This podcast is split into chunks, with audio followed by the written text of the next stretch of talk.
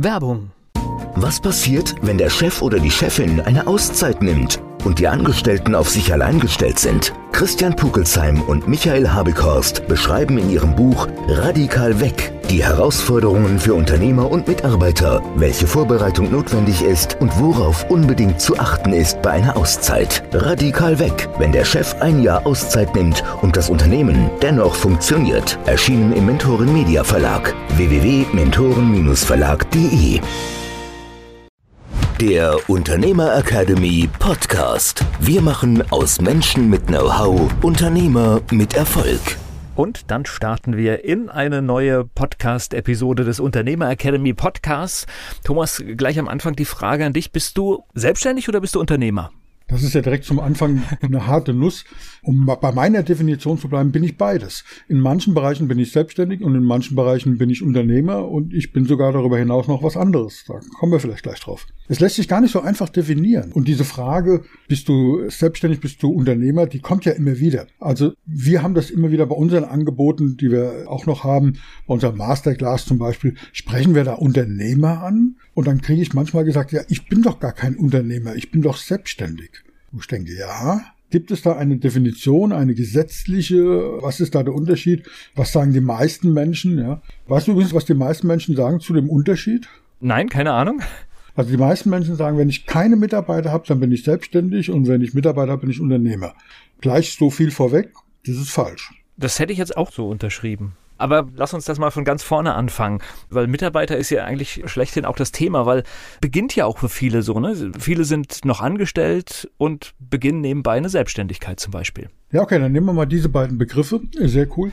Lass uns mal hinschauen, was ist denn jetzt eigentlich der Unterschied zwischen einem Angestellten und einem Selbstständigen? Mal unabhängig davon, dass wir die Definition des Selbstständigen vielleicht noch ein bisschen schärfen müssen, aber so gemeinhin. Was begegnet dir da? Was denkst du? Was ist der Unterschied? Na, ich denke, also erstmal maßgeblich ist, bei dem Angestellten gibt es jemanden, der Weisungen gibt. Das heißt, du bekommst ja dann Geld dafür, dass du bestimmte Aufgaben erfüllst und du hast in der Regel jemanden, der dir diese Anweisungen gibt, was was du zu tun hast. Jetzt stelle ich mal eine ganz provokante Frage. Was macht denn dein Kunde mit dir? Der macht dasselbe. Die Anweisung. ja, oder? Hm. Ja, das stimmt. Wobei ich jetzt für mich, ich muss jetzt natürlich sagen, ich bin jetzt ein schlechtes Beispiel, weil vor einigen Jahren hätte ich sagen können, ich war noch nie angestellt, aber tatsächlich gab es dann noch mal eine Phase, wo ich im eigenen Unternehmen tatsächlich mal längere Zeit dann angestellt war. Deswegen, das zählt letztendlich nicht so richtig. Ich glaube aber trotzdem, der Kunde, wenn du die richtigen Kunden hast, arbeitet mit dir auf einer Ebene. Ja, genau. Das sind wir wieder bei dem Thema Wunschkunden und die richtigen Kunden. Also so erlebe ich das. Also ich habe vereinzelt, aber ich habe kaum einen Kunden, der von oben herab mit mir kommuniziert. Und ich glaube, in so einer unternehmerischen Hierarchie ist es, glaube ich, schon so geregelt, dass es immer jemanden da drüber gibt und das wahrscheinlich in der Kommunikation auch zumindest ein bisschen eine Rolle spielt. Ja, ja, und dieses Gefühl haben eben auch viele Selbstständige. Da gibt es nicht nur die Kunden, die einem sagen oder gefühlt manchmal sagen, was man zu tun hat. Es gibt auch sowas wie Banker. Ja.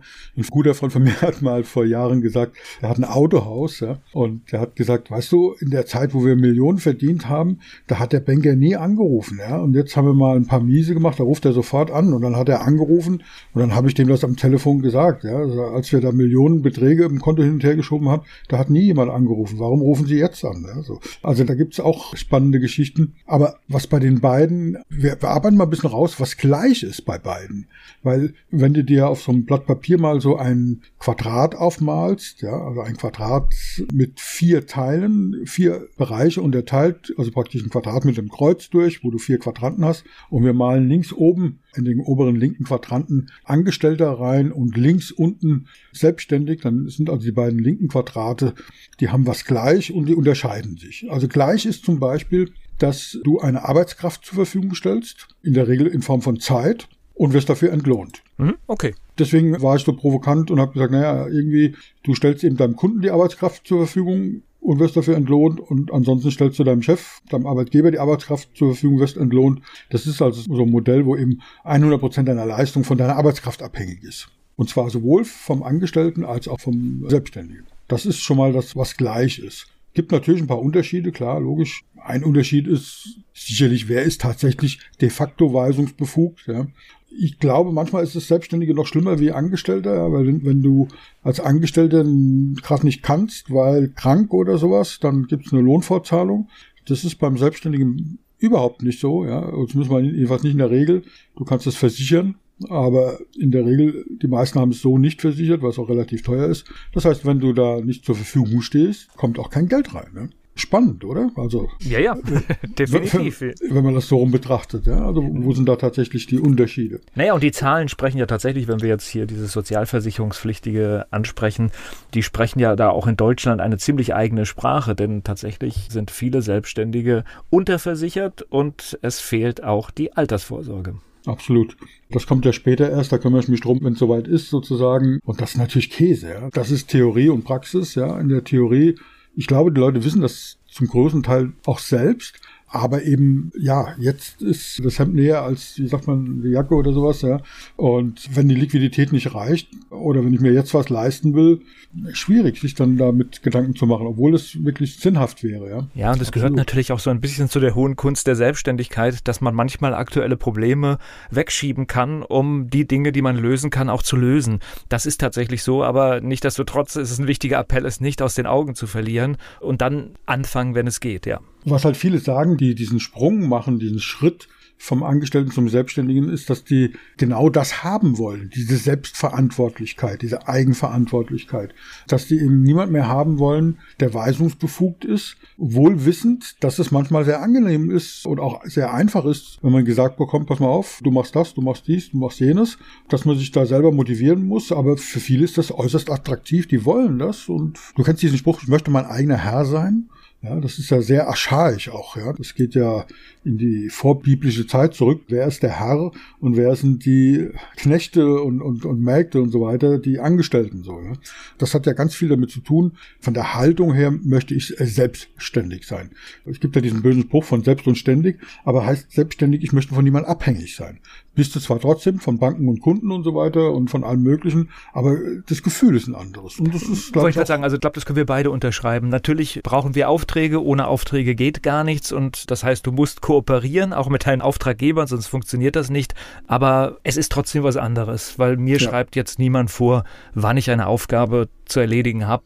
Die meisten interessiert das Ergebnis. Genau. Und auch wenn dann, sagen wir mal, der Druck von außen dir das vorschreibt, das irgendwann zu machen, weil der Kunde zum dritten Mal jetzt anruft und sagt, wann kriege ich es endlich oder dein Bankkonto dir einen gewissen Druck ausübt und so. Aber das nehmen wir alles hin. Wir haben trotzdem das Gefühl, dass wir selbstverantwortlich sind, dass wir selbstständig sind und das ist, glaube ich, für viele Menschen wichtig. Es ist übrigens nicht für jeden richtig und nicht für jeden wichtig. Es gibt Menschen, im Enneagramm nennen wir den Typ 6, das ist der loyale Mensch, der wird nie eine gute Führungskraft. Kleiner Ausflug, es gibt dieses Peter-Prinzip, habt der eine oder andere vielleicht schon gehört. Das Peter-Prinzip sagt ja, dass man so lange als Angestellter befördert wird, bis man die höchste Stufe der Inkompetenz erreicht hat.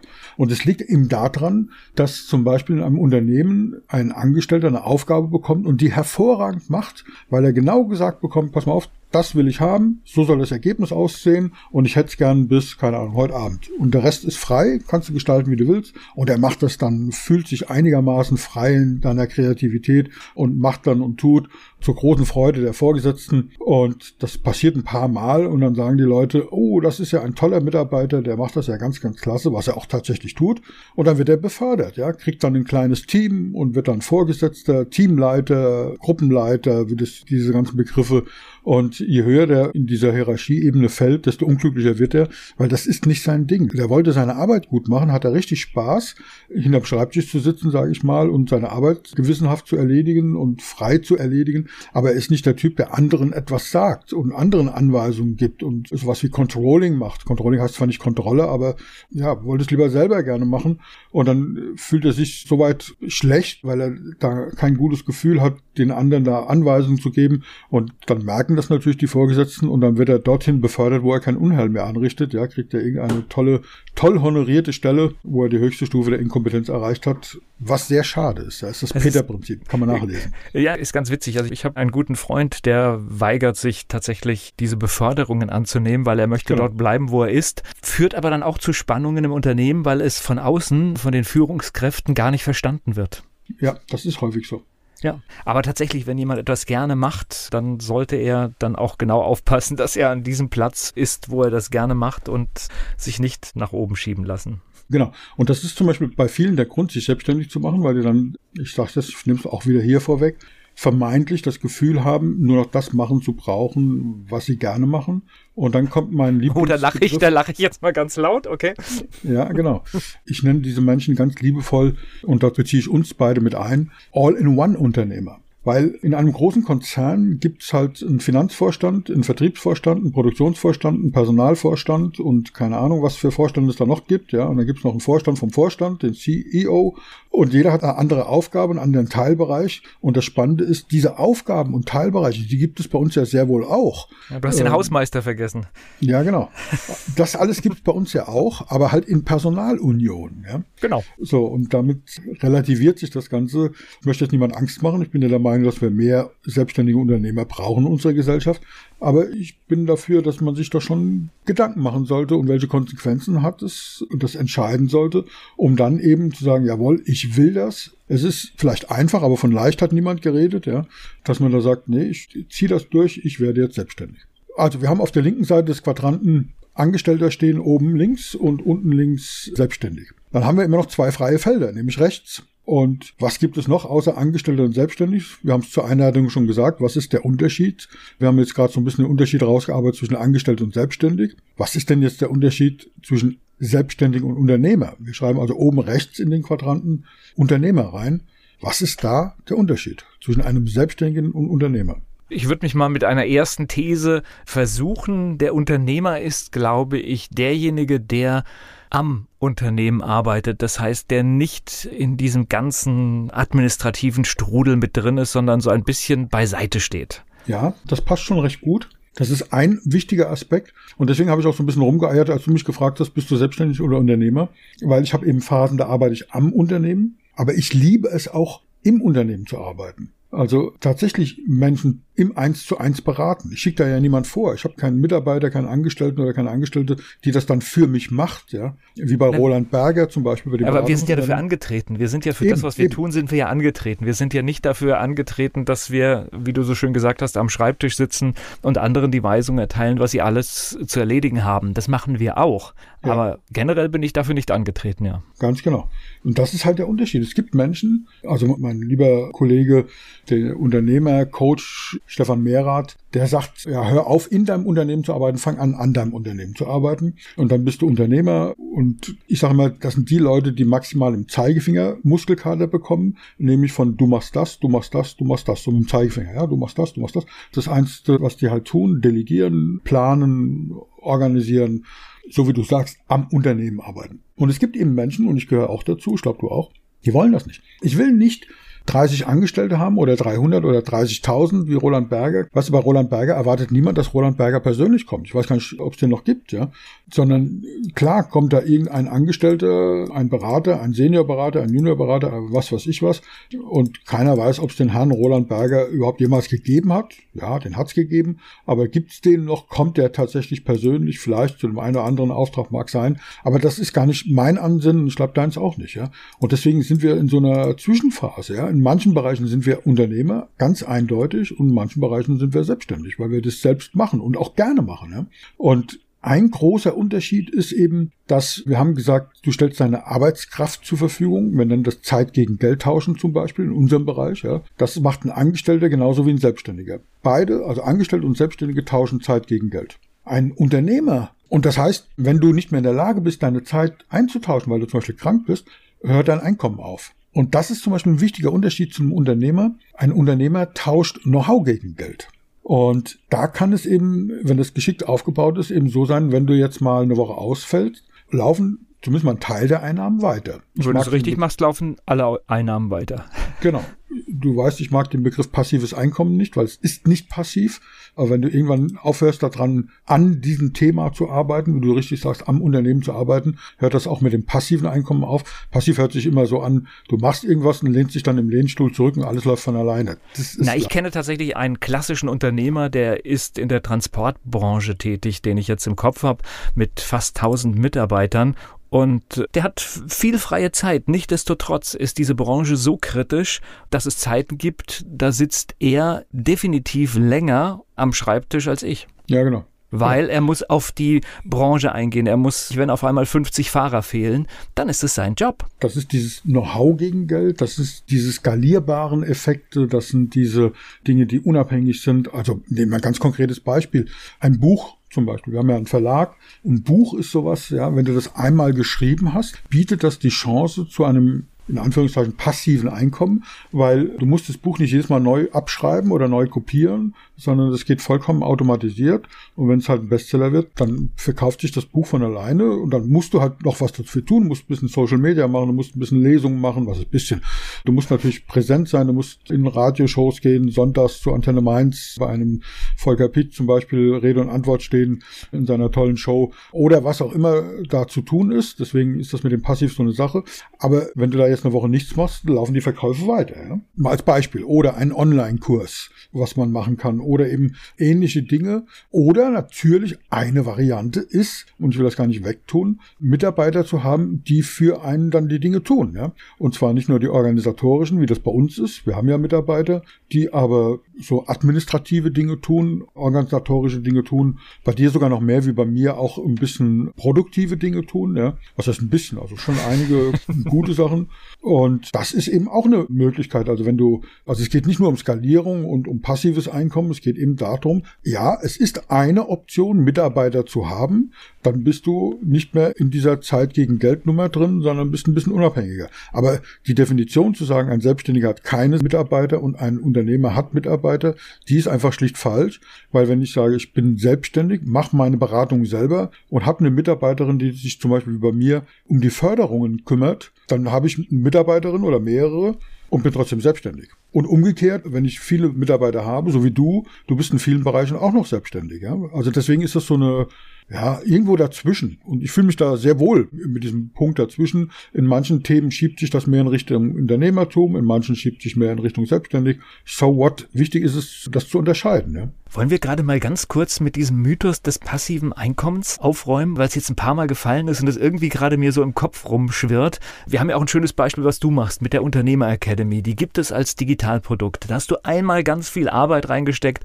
und man bekommt für einen guten Preis enormes Wissen. Wie viel sind es? 35 Stunden? Ja, Stand heute sind es über 35 Stunden von unterschiedlichen Experten, viel von mir, aber auch von tollen Leuten wie Klaus J. Fink, einem der besten Verkaufstrainer, die wir in Europa haben, von äh, Rolf Schmierl, wie kommt man ins Fernsehen, von Markus Mick, Königsweg des Marketings, ein eigenes Buch und, und, und.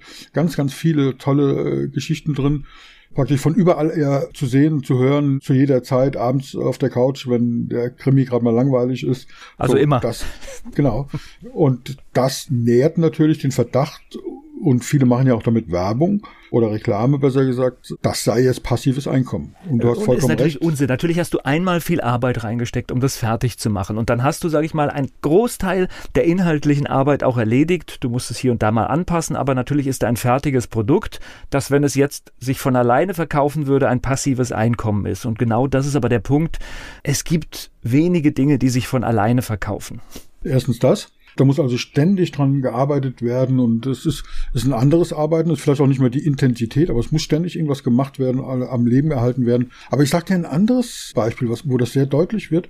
Wenn du das Glück gehabt hast oder vielleicht sogar geerbt hast, eine Immobilie, also eine Wohnung, ein Geschäftshaus, ja, also wo mehrere Wohneinheiten drin sind, da sagen auch viele, das wäre passives Einkommen. Ja, weil da musst du tatsächlich dich nicht um den Verkauf kümmern, solange die Mieter nicht wechseln, ja. Wir haben zum Beispiel so ein Wohnung, Geschäftshaus, da ist die Mieterin, die am längsten drin ist, die ist, glaube ich, schon 50 Jahre da drin oder noch länger. Ich hoffe, dass er noch lange lebt. Ich befürchte nur, das ist abzusehen, ja, weil die schon deutlich über 90 ist. Sie wohnt immer noch selbst alleine in dieser Wohnung.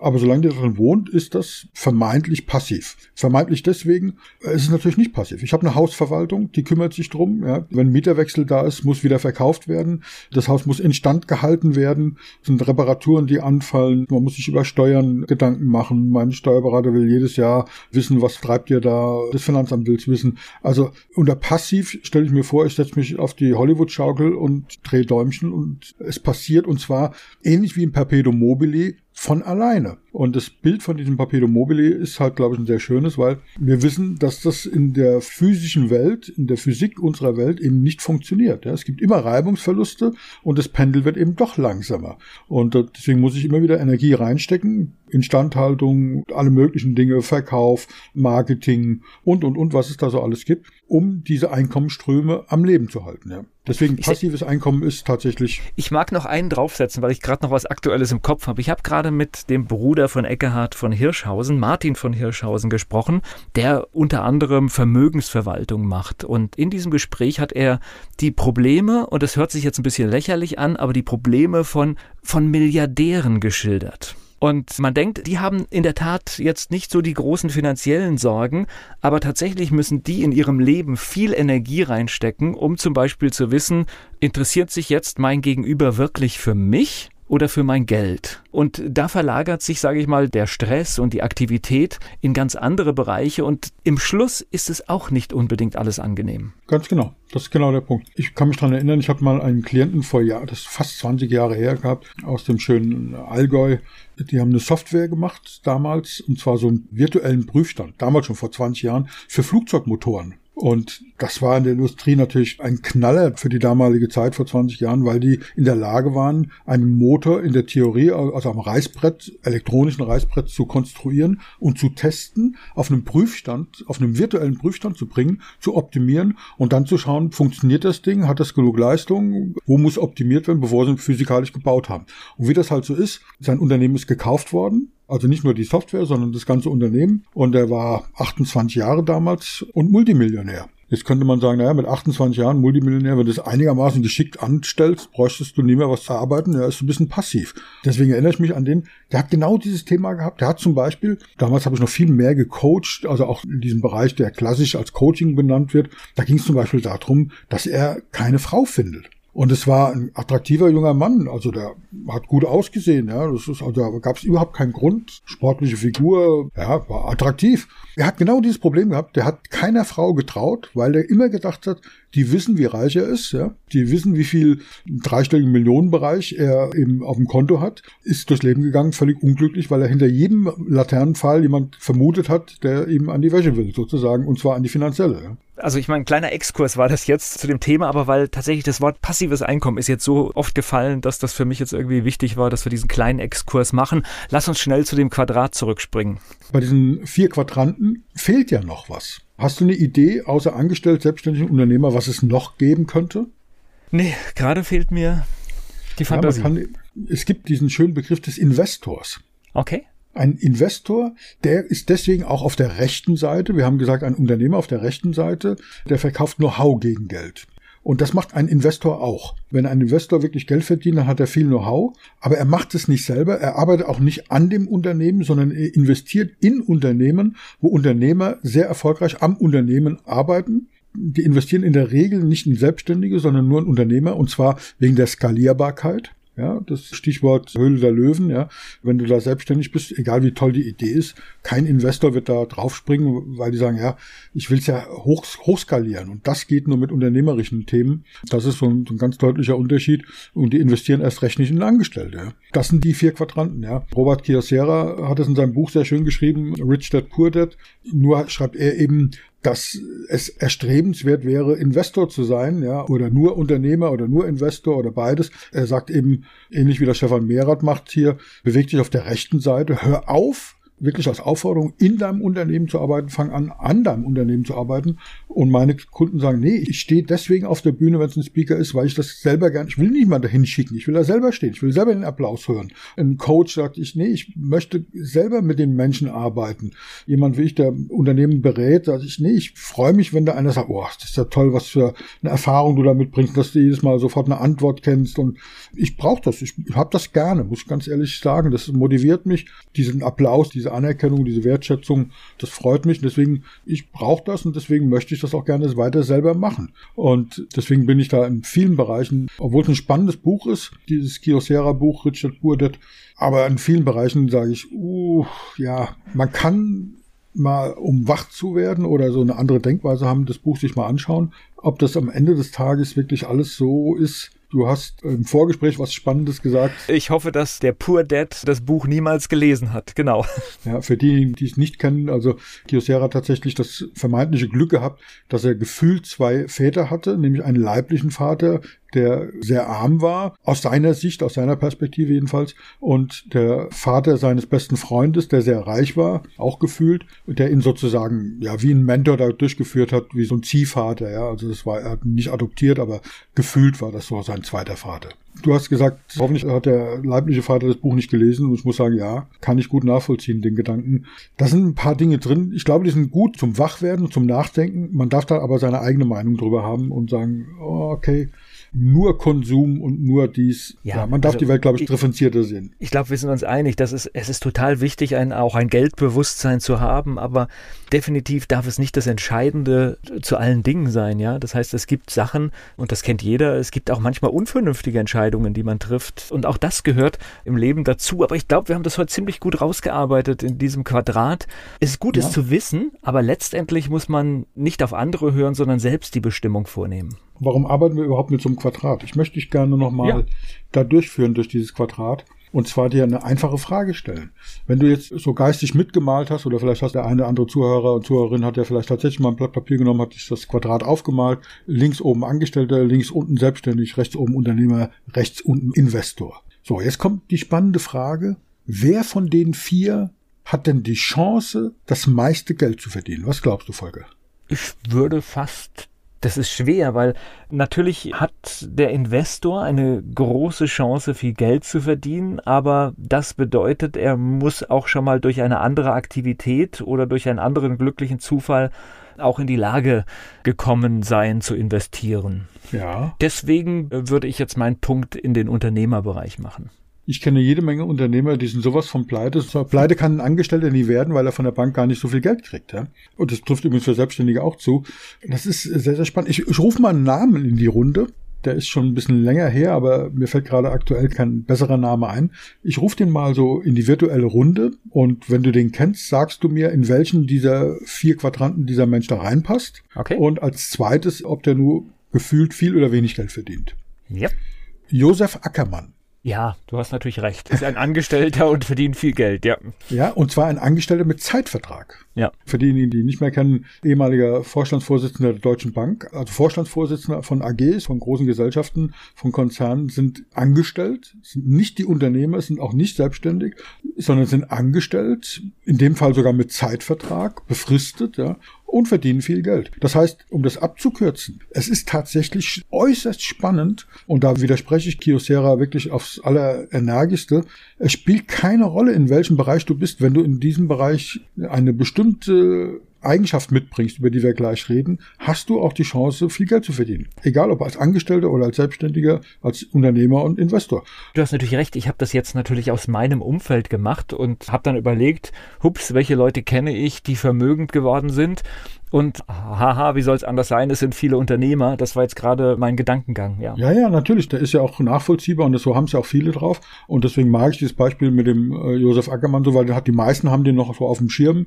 Vielleicht die ganz jungen Leute nicht mehr, aber das ist halt spannend. Ja. Aber die Frage ist, wenn diese vier Geld verdienen, was haben die dann gemeinsam? Die haben eine Eigenschaft gemeinsam. Und diese Eigenschaft ist, glaube ich, da sind wir uns einig, es sind Spezialisten. Und jetzt ist die Frage, was ist ein Spezialist von der Definition her? Nur, das ist einfach. Ein Spezialist ist jemand, der ein spezielles, ein Spezialwissen hat, was andere eben nicht haben. Und dafür wird er honoriert. Also Josef Ackermann, von dem hat man eben geglaubt, dass er so einen großen Konzern wie die Deutsche Bank eben gut führen konnte. Ob er das tatsächlich machen konnte oder nicht, da geht es wieder um Kompetenzvermutung, das haben wir dahingestellt. Aber er hat eben offensichtlich ein Spezialwissen und macht das Ganze gut. Das bedeutet aber, ein junger Mensch, der ein tolles Studium gemacht hat, wo er einen Masterkurs belegt hat, also ein, ein Masterstudium in einem Bereich, was sehr, sehr selten studiert wird und vielleicht nur an zwei Orten der Welt überhaupt gelehrt wird. Wenn der fertig ist mit dem Studium, dann ist das ein Spezialist, ja? weil der hat dann ein Wissen, was andere nicht haben. Die Frage ist, wenn das ein Berater ist, willst du von dem beraten werden? Ja? Und das bringt mich eben zur zweiten Frage, die, die fast noch wichtiger ist. Wir sind uns einig, dass alle vier, wenn sie Geld verdienen, Spezialisten sind, auf irgendeine Art und Weise. Und die Frage ist eben, wer von denen kann denn noch mehr Geld verdienen? Welche Eigenschaft muss denn da dazukommen? Und das ist eigentlich das, was in dieser Branche in den letzten Jahren ganz, ganz klar geworden ist, du musst dich als Experte zeigen. Experten haben die Chance, am meisten Geld zu verdienen. Jetzt ist die Frage, was ist der Unterschied zwischen einem Spezialisten und einem Experten? Hast du eine Idee, eine Ahnung? Ein Spezialisten und ein Experte. Nee, komm, lass raus. ja, spannend, oder? Also wie gesagt, ich habe ja gesagt, ein Spezialist ist jemand mit einem Spezialwissen und ein Experte ist ein Spezialist mit Erfahrung. Das ist eben nicht der 23-jährige hochtalentierte Student, der noch keine Lebenserfahrung hat. Der, der mir aber erzählen will, wie ich richtig Personal finde. Ganz genau. Okay. der hat bestimmt ein Spezialwissen und der hat bestimmt auch Wissen, was du nicht hast, was du auch gebrauchen kannst. Was aber, wo du sagst, Leute, stoßt euch erstmal die Hörner ab, wie man so schön sagt, oder was auch immer einem, man, einem da einfällt. Aber diese Experten, und da gehört übrigens Josef Ackermann dazu, dem hat man ja nicht nur ein großes Spezialwissen zugetraut, sondern eben auch Erfahrung. Und je höher die Erfahrung, und zwar wirklich in allen vier Bereichen, desto höher ist die Chance, dass du da sehr erfolgreich wirst und eben am meisten Geld verdienst. Und das bedeutet eben, ja, wie kriegst du die Erfahrung? In welchen Bereichen bist du schon Spezialist? Wie kriegst du es nach außen dargestellt? Wir reden ja auch immer wieder über die Kompetenzvermutung. Es geht nicht um deine Kompetenz, sondern es geht um die Kompetenzvermutung als Experte. Wie erkennt der andere? Und zwar völlig egal bei uns beiden. Ich glaube, bei dir ist es auch so, dass wenn du das, das ganze Quadrat siehst, dass wir eigentlich drei Dinge miteinander haben. Nämlich, ich denke, in manchen Bereichen bin ich immer noch selbstständig, bin es auch gerne, möchte es auch gerne so lange wie möglich bleiben. In vielen Bereichen bin ich Unternehmer. Du hast die Unternehmer Academy angesprochen und viele andere Bereiche. Und bin auch Investor. Ja, wir haben ein Wohnung Geschäftshaus. Wir überlegen übrigens gemeinsam auch in einem bestimmten Format uns an anderen Unternehmen zu beteiligen, wenn wir die begleitet haben über eine längere Zeit und haben gesagt, okay, die performen gut und möchten uns da mit dabei haben, dann gibt es auch die Beteiligung, wo wir uns investieren als Option. Das heißt, es gibt nicht diese Aufteilung, sondern es gibt diese, ja, wo ist jetzt der Schwerpunkt und welche meiner Tätigkeiten sehe ich jetzt besonders im Vordergrund. Ja? Also für Altersvorsorge ist vielleicht eine Investition gut in ein Wohngeschäftshaus. Beim Skalieren ist es gut, am Unternehmen zu arbeiten, Ideen zu entwickeln und als Unternehmer zu agieren. Und ansonsten im täglichen Business, ja, selbstständig ich könnte mir sogar Dinge vorstellen, wo man sagt, ich habe noch einen Angestelltenjob, wo ich vielleicht ein, eine bezahlte Professur habe irgendwo, ja. Möglicherweise, weil ich sage, ich bin da am Puls der Zeit, ich darf lehren, ich darf forschen und das Format gibt es nicht als Freiberufler, sondern man muss sich da anstellen lassen theoretisch, ja, mal ist ein konstruiertes Beispiel, aber theoretisch wäre dann sogar möglich, dass jemand alle vier Quadranten beinhaltet. Ich kenne Beispiele tatsächlich. Ich kenne einen Musiker, der tatsächlich in verschiedenen Bereichen mal selbstständig ist, mal sogar unternehmerisch tätig ist. Aber weil es für ihn so unsicher ist, er trotzdem noch zwei Tage arbeiten geht. Ja, genau. Ja, und es ist dann auch legitim. Da kann man jetzt drüber reden, kann man das optimieren, kann man das verbessern. Aber so what? Das ist jetzt, glaube ich, nicht das Thema unserer Podcast-Folge heute. Ich wollte nur mal diese Verwirrung so ein bisschen entzerren und auch diese Mythen, die da existieren, wie du es richtig gesagt hast, auch durch das wirklich gute Buch von Kyocera, wo man sagt, ja, man darf das lesen und man darf sich auch Impulse geben lassen, aber man darf auch seine eigene Meinung dazu entwickeln und man darf auch widersprechen. Ja? Genau. Und ich hatte schon angedeutet, ich finde es halt gut, wenn man jetzt dieses Quadrat nimmt und man sortiert für sich seine Rollen ein und das ja. ist ja im Leben tatsächlich häufig, dass wir unterschiedliche Rollen einnehmen, Tag für Tag.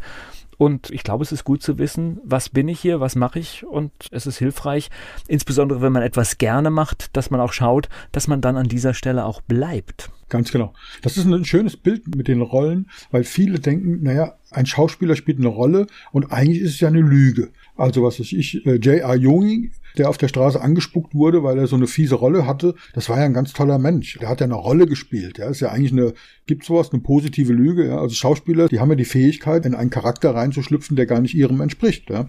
Gut, manche Schauspieler spielen immer die gleiche Rolle, ja. Da denke ich manchmal bei Nicolas Cage oder so, der, der kann nicht anders. So, und wir denken immer, wenn wir eine Rolle spielen, sind wir nicht authentisch. Und ich glaube, das stimmt nicht. Wir haben immer verschiedene Rollen. Die Amerikaner sagen dazu, eine Persönlichkeit hat immer Subpersonalities, nennen die das. Und ich finde das einen wunderbaren Begriff, weil der nicht so in Verdacht steht wie eine Rolle, dass da was falsch ist, sondern es sind einfach Unterpersönlichkeiten. Und das merkst du, wenn du frisch verliebt bist, dann redest du mit deiner Partnerin in deinem Fall. Ja, ich glaube, dass du heute mit deiner Frau anders redest, als wenn du frisch verliebt warst. Deine Rolle ist eine andere. Du redest mit deinem Haustier anders wie mit deinen Kindern. Du redest vor allen Dingen mit mir anders wie mit deinen Kindern. Du redest mit deinen, hoffe ich jedenfalls, du redest mit deinen Kunden anders. Du redest mit deinen äh, Mitarbeitern, Mitarbeiterinnen anders. Und du bist jeweils in einer anderen Rolle. Du bist und wir wechseln mehrfach, mehrfach am Tag. Ständig, ja. Einmal bist du Auftragnehmer, dann bist du Auftraggeber, dann bist du Vater, dann bist du Ehemann und so weiter. Das sind verschiedene Subpersonalities und trotzdem können wir in allen diesen Rollen, wie du sagst, authentisch sein. Das ist, glaube ich, das Allerwichtigste. Und das heißt, in diesen verschiedenen Rollen bleiben Sie mutig. Der Unternehmer Academy Podcast. Wir machen aus Menschen mit Know-how Unternehmer mit Erfolg.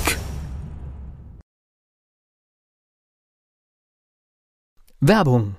Was passiert, wenn der Chef oder die Chefin eine Auszeit nimmt und die Angestellten auf sich allein gestellt sind? Christian Pukelsheim und Michael Habekorst beschreiben in ihrem Buch Radikal weg die Herausforderungen für Unternehmer und Mitarbeiter, welche Vorbereitung notwendig ist und worauf unbedingt zu achten ist bei einer Auszeit. Radikal weg, wenn der Chef ein Jahr Auszeit nimmt und das Unternehmen dennoch funktioniert. Erschienen im Mentoren Media Verlag www.mentoren-verlag.de